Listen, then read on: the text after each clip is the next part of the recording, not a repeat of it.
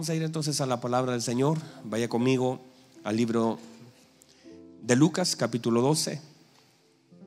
Ahí quedamos con muchas cosas pendientes. Lucas, capítulo 12.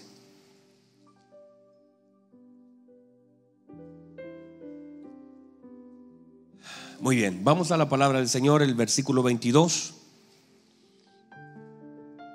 Dice así, la bendita palabra de nuestro buen Dios. Dijo luego a sus discípulos, ¿a quién se lo dijo? A sus discípulos.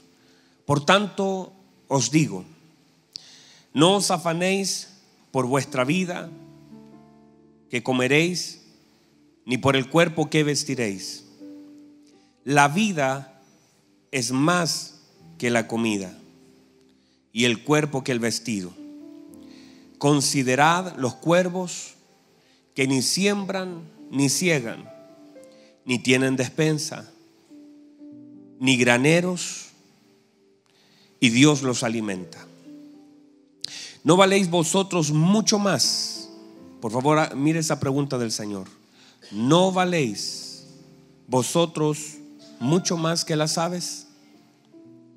¿Y quién de vosotros podrá con afanarse añadir a su estatura un codo? Pues si no podéis ni aun con lo que es menos, ¿por qué os afanáis por lo demás? Considerad los lirios cómo crecen, no trabajan ni hilan, mas os digo que ni aun Salomón con toda su gloria se vistió como uno de ellos. Y si así viste Dios, la hierba que hoy está en el campo y mañana es echada al horno, ¿cuánto más a vosotros, hombres de poca fe? Vosotros pues no os preocupéis por lo que habéis de comer, ni por lo que habéis de beber, ni estéis en ansiosa inquietud. Porque todas estas cosas buscan las gentes del mundo, pero vuestro Padre sabe que tenéis necesidad de estas cosas. Mas buscad el reino de Dios y todas estas cosas os serán añadidas. ¿Alguien puede decir amén? Toma asiento, por favor.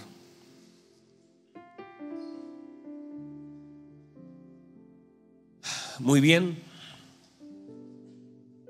Estamos hablando acerca de la paternidad de Dios. Y quiero que lo mantenga siempre en mente que ese es el tema. Lo repito constantemente, la importancia de la paternidad de Dios. Y debe hacerse como, como tanta vida en nosotros, porque no es solamente lo que Dios nos pueda dar, sino lo que nosotros podamos entender de lo que Dios nos quiere dar. Porque no es solamente lo que Dios tenga para nosotros, sino lo que nosotros sepamos que Dios tiene para nosotros y podamos disfrutar y poder sentirnos hijos. Lo decíamos hace un par de días atrás cuando estábamos en el musical cerquita de esa fecha. Decíamos que Juan se sentía amado, que, que Juan se sabía amado. Quizás el Señor amaba a todos los discípulos y por supuesto usted sabe que es así, amaba a todos los discípulos, pero Juan decía el discípulo a quien el Señor amaba. Y, eso era una, una palabra que él usaba para manifestar que él sí se sentía muy amado. Y de verdad es que usted debería sentirse así y aún mucho más amado. Porque el amor te, te, entrega seguridad. El sentirse amado por sus hijos, por su esposa y cuanto más por Dios te da seguridad para poder vivir, para poder enfrentar las cosas de una manera distinta. Entonces, sentirse amado es clave. También sentirse cubierto sentirse no desprovisto, sentirse que el Señor está en control de nuestra vida. Hay una alabanza muy hermosa, ayer la cantábamos allá. Eh, parece que no sé si es de Julio Melgar, parece que la, la cantó al final de sus días, pero decía, tú siempre tienes el control. Tú siempre tienes el control. Tú no pierdes el control. Tú siempre tienes. El, y cuando la cantaban y la repetían, yo decía, qué hermoso saber que Dios tiene el control y a veces es tan hermoso incluso saber que yo ya perdí el control. Nosotros estamos, mire, mi hijo de pequeñito, mi hijo tiene ocho años. Pienso bien porque el otro día me equivoqué. ocho años Danielito y se agarra del control. Y mi esposa hace día atrás me dijo, hoy los hombres de pequeño agarran el control. Y no lo suelta, lo tiene agarrado. Y yo digo, hijo, suelte. Y varias veces pasa a apagar la tele. Le digo, hijo, suelte ese control. Y no, lo tiene agarrado. Y, sabe, pienso en eso y pienso que a veces es tan bueno que algunas cosas salgan de nuestras manos y sobre todo algunas cosas que tienen que ver con el control y pasen a las manos de Dios. Muchas cosas necesariamente deben salir de nuestras manos para pasar a las manos de Dios. Y a veces nosotros las tenemos tomadas, agarradas, porque nos cuesta soltar, porque nos cuesta perder el control de algunas cosas. Algunos son tan estructurados que cuando algo falla, cuando algo se pierde, cuando algo, una puerta se cierra, se desconfiguran y no saben qué hacer y se desesperan. Y si una puerta se cierra, porque estamos tan cuadraditos, incluso, y no está mal tener cierta administración y eso es necesario. Es muy importante tener ciertas administraciones sobre nuestra vida, nuestras finanzas, pero cuando algo cambia, ¿cómo nos desconfigura? ¿Cómo a veces nos sentimos complicados, no sabemos qué hacer, nos desesperamos? Y aquí está la palabra para usted y para mí. Aquí está. El Señor está diciendo, vamos, vamos, quiero que aprendan este principio. El Señor como un padre enseñando a sus hijos. El Señor toma a sus discípulos y le dice, vamos a hablar. Como un padre le habla a un hijo. Y qué hermoso es como que el Señor lo sienta en un momento y le dice, no se afanen. El Señor lo sienta, quizás se sienta en una piedrecita y el Señor le dice, no se vayan a afanar como el mundo. No se vayan a desesperar como el mundo. No vayan a buscar las cosas equivocadas como lo hace el mundo. Ellos tienen su lugar porque el, el, Señor está diciendo, ellos no me tienen a mí. Ellos no tienen una palabra que los pueda respaldar. Ellos no me conocen. A ellos no se les ha sido revelado. Tienen razón de afanarse, tienen razón de preocuparse. El mundo busca esas cosas porque no ha encontrado a Cristo. Pero ustedes no pueden comportarse como se comporta el mundo. No se vayan a desesperar como se desespera, el mundo. No vayan a estar en ansiosa inquietud. No van a estar preocupados. Wow, qué hermoso, ¿verdad? Que el Señor te diga, no te preocupes. Yo conozco tu necesidad. Y que el Señor la conozca no es como nosotros. Yo, yo sé cuál es la necesidad de Manuel. Yo sé que quizás yo, yo, puedo conocer, pero aún así yo conociéndola quizás no pueda hacer nada por su necesidad. Porque que yo conozca como hombre la necesidad de él, puede hacer que yo no pueda hacer nada por mucho cariño que le tenga. Puede hacer que yo no pueda hacer por Simón nada, por Estela nada, aunque yo conozca. Pero es muy distinto cuando el Señor dice, yo conozco. Porque el Señor actúa de una forma activa como un padre sobre un hijo. Mire, yo sé que en África hay niños que tienen hambre. Y, a lo más quizás podría mandar un aporte para allá, pero quizás a un niño específico nunca le vaya a llegar. Pero es distinto que el Señor sepa las cosas, porque el Señor siempre toma un rol activo en las cosas que Él hace. Y por eso el Señor nos está diciendo, quiero que entiendan y se pongan, no solamente que entiendan que yo soy padre, sino que ustedes tengan mentalidad de hijo. La mentalidad de hijo, de que ustedes entiendan, de que un padre tiene, míreme por favor, que un padre tiene por una naturaleza impartida la obligación de proveer. Hemos comenzado a hablar sobre esto y quiero que me pongan mucha atención. En realidad tenía tantas cosas en, en mi cabeza y de la mañana comencé a escribir, de tempranísimo, desde ayer comencé a escribir y le decía a Emma, tengo un enredo en mi cabeza que solamente el Espíritu Santo me lo puede desenredar. Así que le dije, voy a pasar sin naipa, voy a pasar sin nada. Y Emita me decía, pastor, fluya nomás, fluya nomás. Porque tenía tantas cosas escritas que dije, no, necesito que el Señor me las ordene. Yo soy, yo trato de ser estructurado, pero lo que estoy predicando, a veces soltar el control también me, me cae a mí. Porque, porque a veces Dios necesita como decir, ya, suelta, suelta. Y a veces nos cuesta tanto soltar. Nos cuesta tanto soltar. ¿Sabe lo que nos cuesta? Es confiar. Nos cuesta descansar. Sobre todo los hombres que han estado trabajando. Y, y dice, es que si no trabajo no como. ¿Verdad? Yo le puedo asegurar que si usted un día deja de trabajar, y si un día sus manos ya no tienen fuerza para tomar un martillo, y si un día sus ojos no pueden tocar una tecla de computador, todavía Dios les puede proveer para comer. Cuando usted es un hijo de Dios, Dios siempre tiene el control del asunto.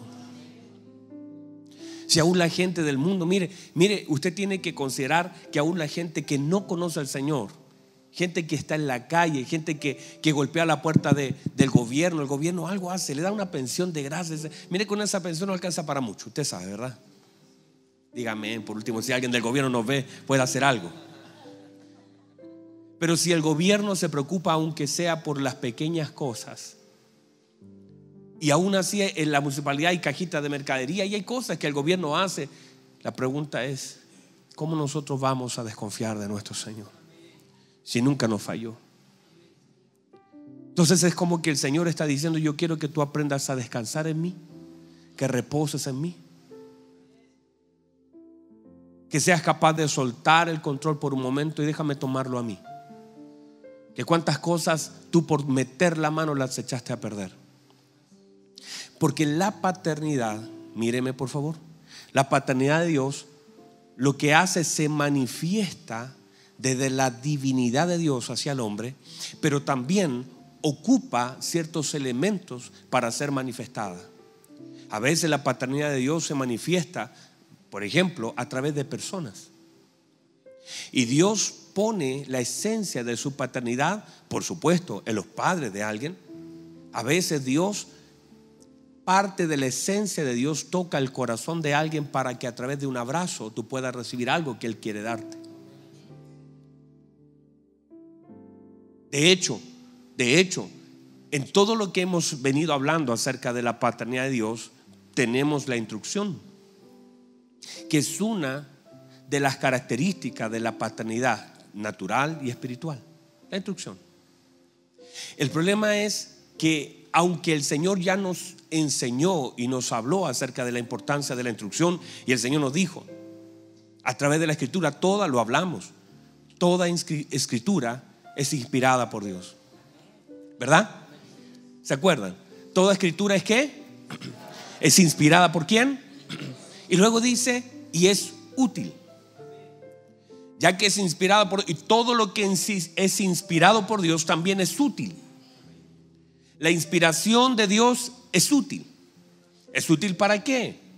Es útil para para corregir. ¿Es útil para qué? Para enseñar. ¿Es útil para qué? Para redarguir. ¿Para qué más es útil? Y aquí llegamos. Es útil para instruir. En toda justicia. Y dice, termina diciendo, a fin de que el hombre de Dios sea enteramente preparado para toda buena obra. Entonces, esta, esta inspiración de Dios a través de la escritura solamente tomemos esa frase, nos instruye para prepararnos. El problema cuando nosotros no somos instruidos por la palabra, somos destruidos por el mundo.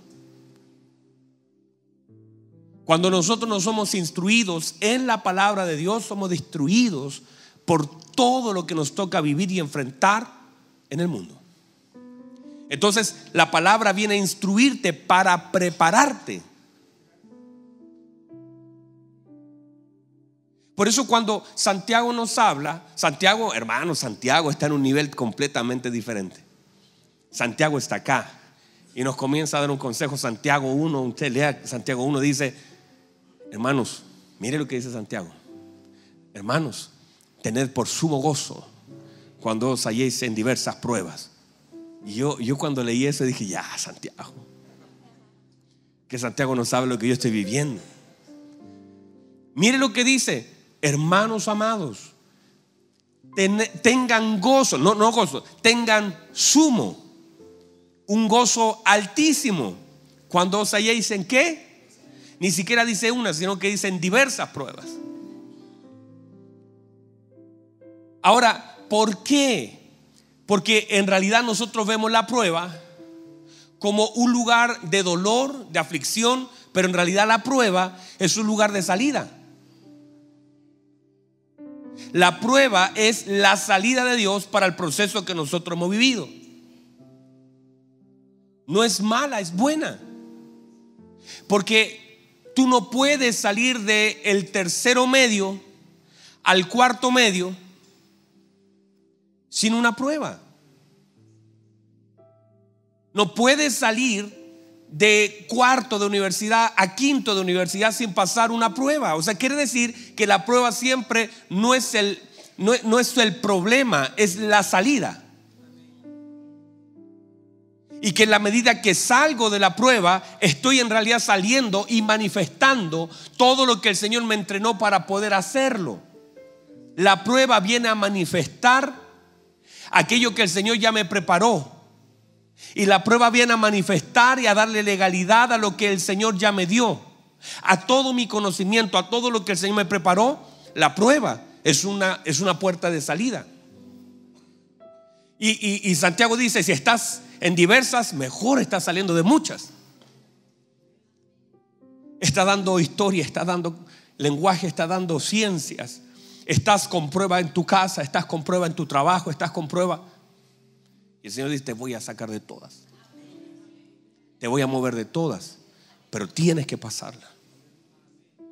Tenemos que pasar esa. Y estamos preparados. Pero eso es la instrucción. Para eso la instrucción. Para que no nos desesperemos en medio de las pruebas. Para que nosotros sepamos qué hacer cuando nos enfrentemos a ella. Porque esta falta de preparación en la palabra, en las escrituras, a veces nos tiene nos tiene metido en un hoyo de desesperación. Estamos angustiados, estamos afligidos, estamos desesperados porque nos faltó instrucción. Porque no fuimos preparados a través de la instrucción. Y a veces nosotros derivamos todo lo que el Señor nos ha dado a la vida misma. Y hay gente que dice, bueno, la vida es la mejor escuela, en serio. Hay gente que tiene conceptos equivocados, la vida no es tu escuela. Usted tiene que aprender por medio de la escritura. Porque la escritura te prepara para la vida.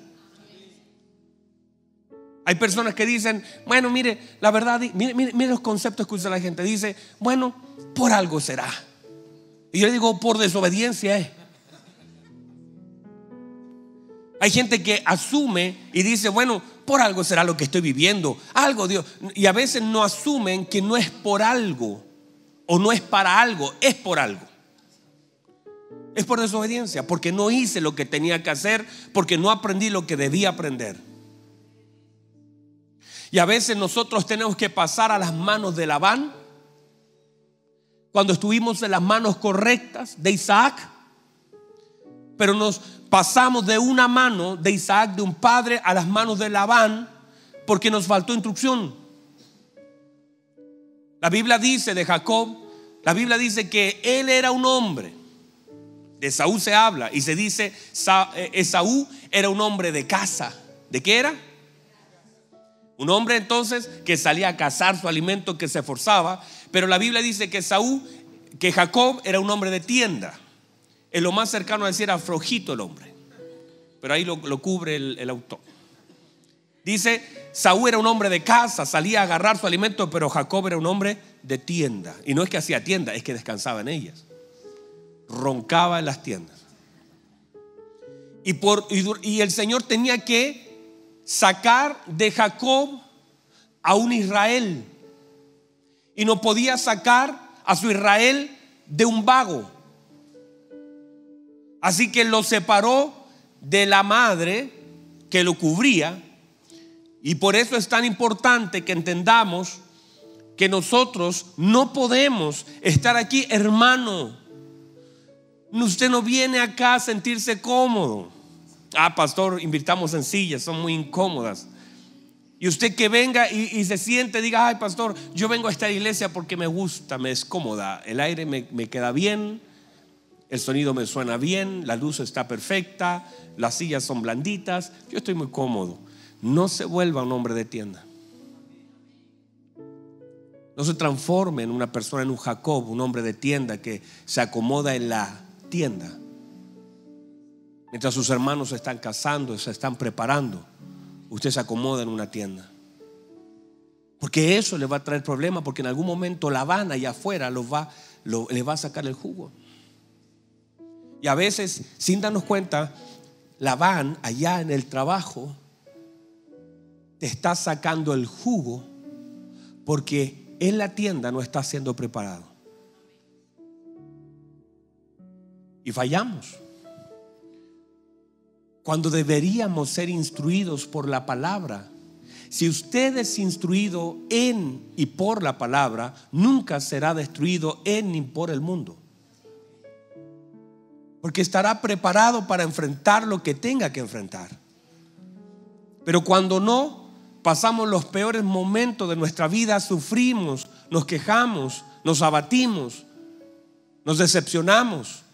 Si usted no sabe cómo funciona el mundo, entonces usted vivirá decepcionado, peleando con Dios por cosas que usted debería saber. Usted dice, ay, pero yo no sé por qué la gente me trata así. Lo van a tratar así por causa de Cristo. Si Cristo es fuerte en usted, tendrá, la gente resistirá la luz.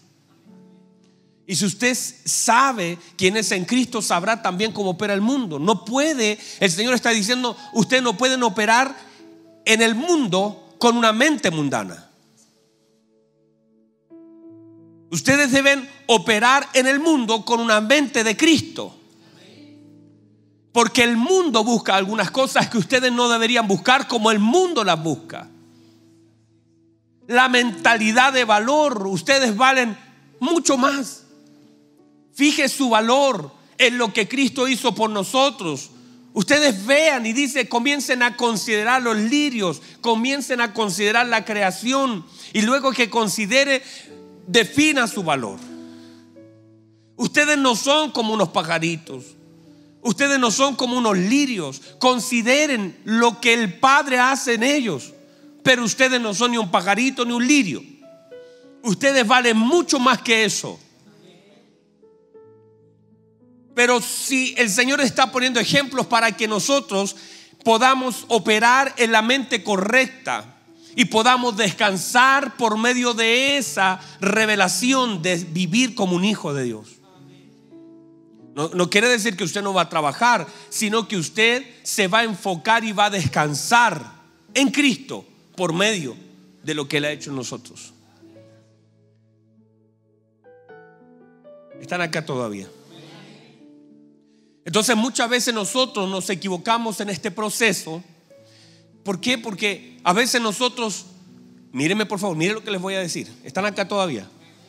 Porque a veces nosotros estamos tan enfocados a vencer los gigantes de afuera, nuestro Goliat, que nos olvidamos de los gigantes de adentro.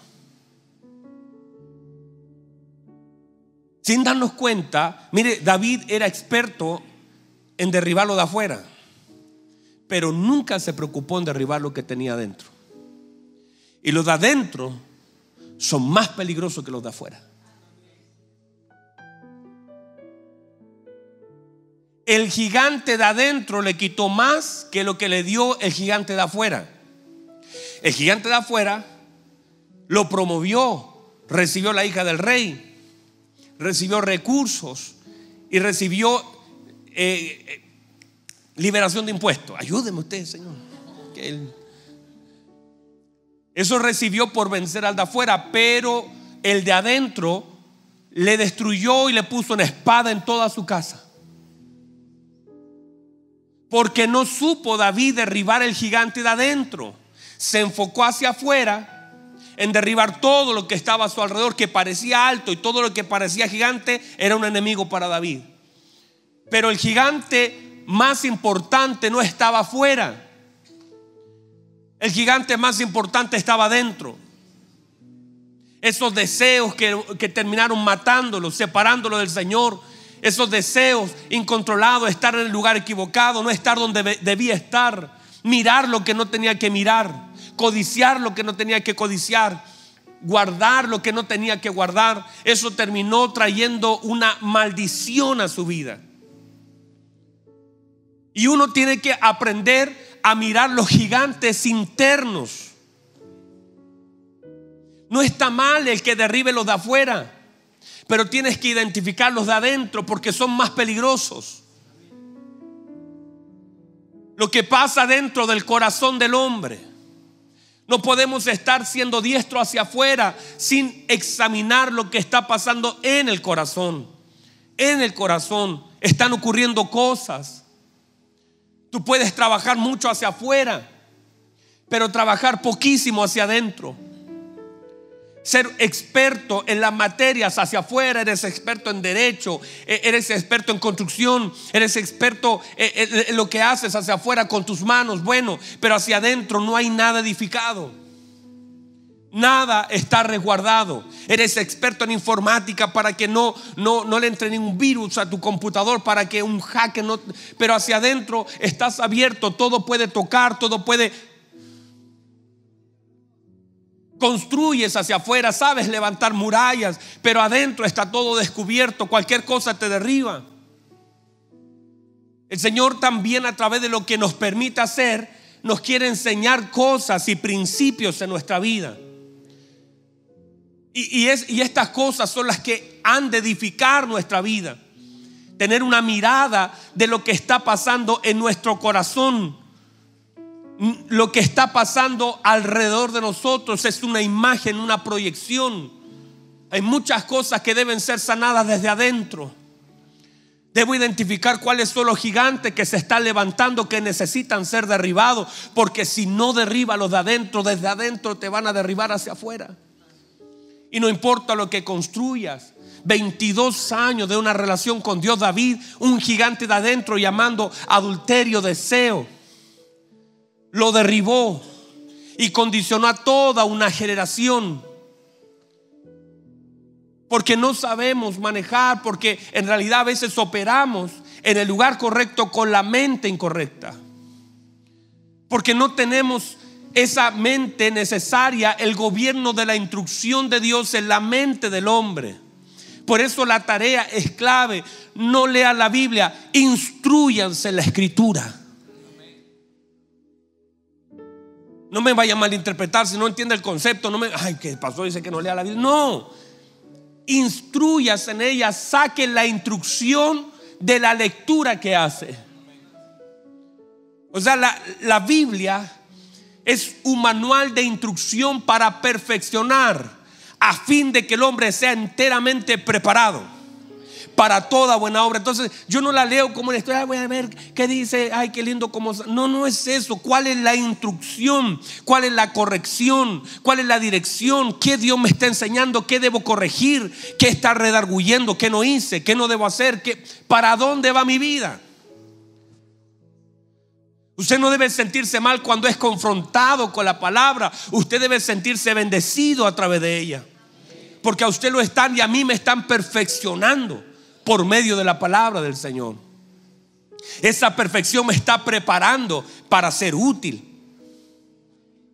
Me está cerrando puertas, está sacando de mí el control, me está diciendo no estás tan bien como crees. Está confrontando aquellas cosas que, que yo pensé que estaban bien y que estaban resueltas en mí, pero de pronto vienen otra vez y se levantan en mi mente otra vez ciertos pensamientos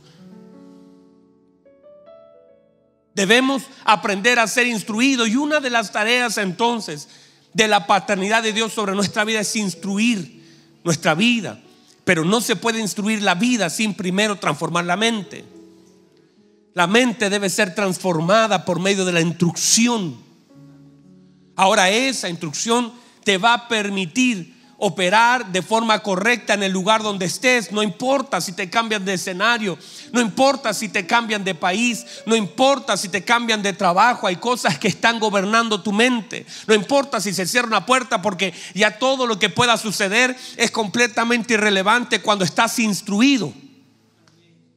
Mis convicciones en Israel serán las mismas en Babilonia, serán las mismas en Egipto, serán las mismas. Donde esté, da lo mismo, donde me lleve. Por eso, cuando tú te sabes y tú tienes una mente clara de lo que Dios ha dicho, ha prometido, lo que tú eres en Cristo, se vuelve irrelevante lo que tengas que vivir y los escenarios. Por eso, eh, Abraham dijo: Lot, diga, usted se va para allá, yo me voy para acá. No hay problema. ¿Cuál es el problema? Yo, donde Dios me ponga, la bendición no está en un lugar, la bendición no está en un territorio, la bendición está sobre mí. Y donde yo meta la mano, allí Dios me va a usar, Dios me va a bendecir. Yo no soy bendecido por este territorio, yo soy la bendición de Dios. Porque el Señor le dijo a Abraham, y serás bendición.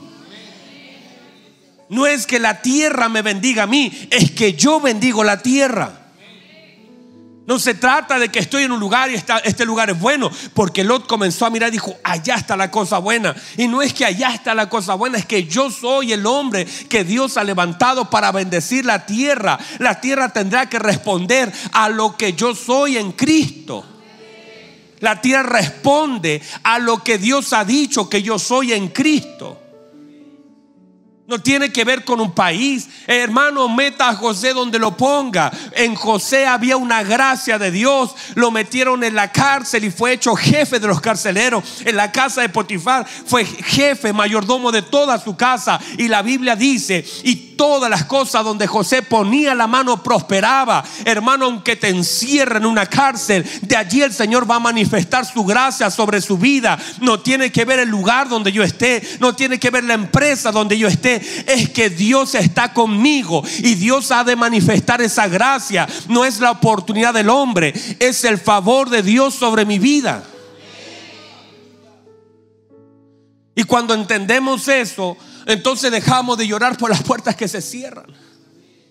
Dejamos de pensar es que de, temblar porque están despidiendo gente o porque la empresa le está yendo mal, porque no es un tema suyo. A usted nada le ha de faltar. Los que tenemos a Cristo lo tenemos todo. Y el Señor conoce mi necesidad. Y fue el Señor el que me abrió la puerta. Y si el Señor la abrió nadie la puede cerrar porque él tiene la llave y él se él proveerá lo necesario para mí, para mis hijos, pero yo no he visto justo desamparado ni simiente que mendigue su, que mendigue pan, por lo tanto yo opero en la mente de Cristo sabiendo que lo que yo soy, lo que yo tengo es por causa de Él.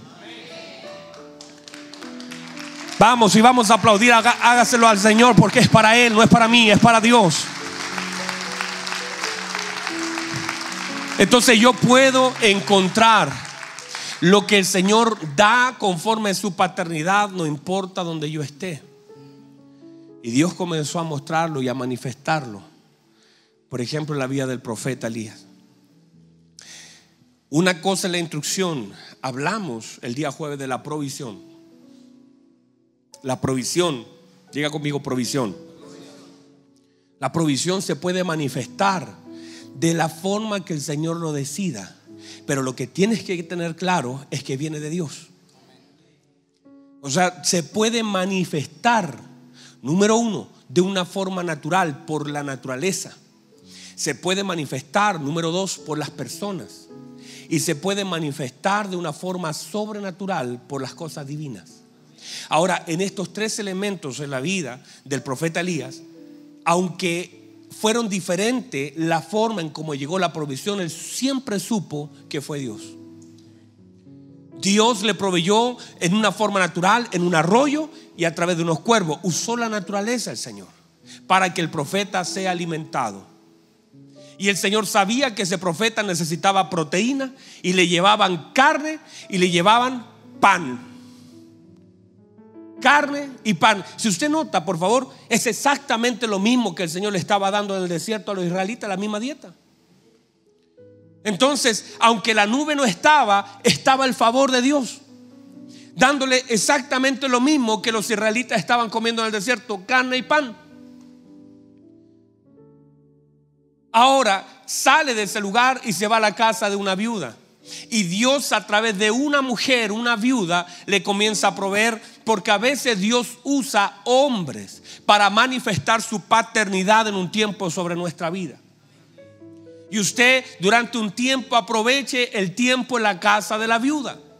Porque en ese lugar el Señor va a manifestar su gracia por causa suya a una mujer, a una persona y también a través de esa persona manifestará su amor y su gracia a su vida. No se quede pegado en estructuras, porque las estructuras pasan. No se quede pegado. Mire, ahí estaba Moisés. Moisés estuvo trabajando más de 120 años para levantar una estructura gigante que le sirvió solamente por un par de meses, cerca de tres meses estuvo metido, pero luego el Señor le dijo, ahora sal de esa arca. Y a veces nos cuesta tanto salir de las estructuras que hemos levantado, porque nos ha costado tanto. Pero el Señor dice, ahora quiero que salgas de ese lugar y tienes que salir. Y uno podría amar porque me costó tanto, fue tan difícil para mí, tan, tan, tantos años invertí en esto. Y el Señor dice, no me importa, sirvió para un tiempo, sirvió para un momento. No te vayas a quedar pegado en la casa de la viuda, no te vas a quedar dentro del arca pensando que tienes que morir allí. Hay algo que tengo preparado. Somos nosotros gente de paso. El Señor estuvo en Belén, el Señor estuvo en Egipto, el Señor estuvo en Betania, el Señor estuvo en Nazaret, el Señor estuvo en Galilea. Debemos tener conciencia que a veces usted no diga, ay, me gustaría morir en este trabajo, porque tu tiempo en un lugar a veces termina y comienzas a salir a un lugar distinto. Lo único no se cambia de iglesia, pero lo demás no hay problema ni de señora tampoco cambie. Pero a veces se terminan ciertos tiempos y hay lugares donde es, diga conmigo, necesario. Otra vez diga conmigo, necesario. El Señor dijo, me es necesario pasar por Samaria. Y uno tiene que aprender la necesidad que tiene Samaria de conocer a Cristo. Y le voy a decir esto y reciba esto, por favor. Usted y yo a veces necesitamos pasar por Samaria. Samaria, el lugar donde no quiero ir. Samaria, el lugar donde siento de pronto que hay cosas medias mezcladas. Samaria, donde no quería soltar palabras. Samaria, donde usted necesita. Hay gente que necesita lo que usted tiene. Usted dice, ay, mi vecina me cae tan mal. Pero le voy a decir esto: Samaria necesita lo que usted tiene y a usted le es necesario pasar por Samaria. Ay, es que mi jefe, si usted conociera a mi jefe, yo sé que yo no conozco a tu jefe, pero tu jefe también es Samaria y te es necesario pasar por Samaria. Ah, pastores, que usted no conoce a mis compañeros de trabajo. Esto es Samaria. Esos que te han dañado, esos que te han herido. Y de vez en cuando vas a tener que ir otra vez a Samaria porque Samaria necesita de Cristo. Y es una necesidad de Dios sobre nuestra vida el exponernos a ciertos lugares donde nosotros no queremos ir, donde nosotros no queremos estar. Me, queda tan bien Betania porque ahí me tratan bien. Me siento tan bien en Betania. Me cuidan, me protegen, me reciben. Pero el Señor dice, tengo que ir también a Gadara, al lugar donde me van a echar, donde me van a... Pero hay uno uno que en Gadara me necesita. Uno que en Gadara tiene que ser libre. Quizás recibiré el rechazo de la gente, pero hay uno que sus cadenas caerán. Hay uno que está allí tirado y lleva años en el mismo lugar y necesito ir a Gadara. Y aunque se levanten tormentas, antes de llegar el Señor a Gadara, la tormenta se levantó. Y tú sentirás muchas veces como señal y dirás, ah, es que no es de Dios, porque piensas que una tormenta que se levanta es una señal para que no llegues. Y todo lo contrario, es que a veces cuando vas a donde tienes que ir se va a levantar el infierno en contra tuya, pero debes saber que no tienes que detenerte frente a la tormenta, tienes que seguir, tienes que continuar, porque hay alguien allí que necesita ser liberado por el poder de Cristo que opera en nosotros.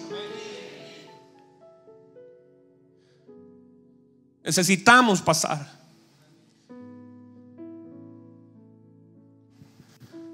Mis amados, se me acabó mi tiempo y siento tanto fluir del Señor. Bien, Emma, gracias, mi hijo. Déjela ahí para arriba, me dijo. A veces es necesario perder el control. A veces es necesario que las cosas no funcionen como queremos. A veces es necesario caminar sobre las aguas y decir, yo no sé qué va a pasar aquí pero saber que Dios está ahí en el asunto y que su brazo es largo y extendido para levantarnos. Dios nos está mandando a caminar sobre las aguas. Dios nos está mandando a vivir cosas que nunca hemos vivido. Pero lo que Dios quiere es que en medio de lo que vivimos operemos en mentalidad de hijo. El Espíritu comienza a gemir dentro de nosotros, Abba Padre, Abba Padre, Abba Padre, Abba Padre. Y es un testimonio. Y cuando el Espíritu se une a tu alma, a tu mente, a tu cuerpo, Cuando no es solamente tu espíritu que clama, sino también ahora tu alma y tu cuerpo y comienzas a conectar lo que es la paternidad de Dios, porque tu espíritu va a conectar con el Padre porque es dado por Él. Y el Espíritu Santo en tu espíritu va a conectar con el Padre. El tema es que a veces nuestra alma está luchando con eso. Porque comenzamos a vivir nuestra vida de una forma como siempre la vivimos. Y Dios dice, necesito que comiences a caminar Necesito que comiences a creer, a vivir. No vayas a vivir como el mundo vive. No vayas a pensar como el mundo piensa. No vayas a buscar lo que el mundo busca. Ustedes busquen primeramente el reino de Dios. Y busquen la justicia de ese reino. Y vas a ver que todas las cosas que el Padre sabe que tú necesitas van a ser añadidas sobre tu vida. Van a ser añadidas. El Señor te las va a sumar el Señor te las va a sumar y vas a ver cómo el Señor va a proveer de allá, va a proveer de acá, va a proveer de ahí y vas a ver cuervos y vas a ver ángeles y vas a ver viudas y gente que tú dices ya no debería darme nada, pero en realidad cuando te está dando está siendo bendecida ella porque se está soltando algo que por orden del Señor. Yo le he dado orden a una viuda que te sustente y tú sabes que ella está soltando algo sobre tu vida y a ti hasta te puede dar pena. Tú sabes que hay gente que dice, que tú dices, pero hermana, ¿cómo usted me va? Como si usted le hace falta? Pero en realidad no está perdiendo. No está perdiendo. Nadie que dé por orden del Señor va a perder. Está dándote a ti, te va a sembrar. Este, acostúmbrese a ver la mano del Señor en diferentes formas. De, diferentes maneras, pero sabiendo que el Padre tiene cuidado que Él te cuida porque eres su hijo, porque te ama, porque a través de eso manifiesta su amor y su paternidad, a través de la instrucción, a través de la provisión, lo que el Señor está diciendo, yo te estoy cuidando. No se te vaya a olvidar que yo, y a veces es necesario, y a veces Dios permite que algunas cosas se terminen en nuestra vida para que Él diga, no te preocupes, no estás recibiendo de Egipto, estás recibiendo de mí. Yo seré tu roca, yo seré tu nube, yo estaré allí para ti. Y a través de eso sabemos que nuestro Dios es el que nos está dando todo lo que tenemos y que todo lo que tenemos proviene de Él. Por favor, póngase en pie un minuto.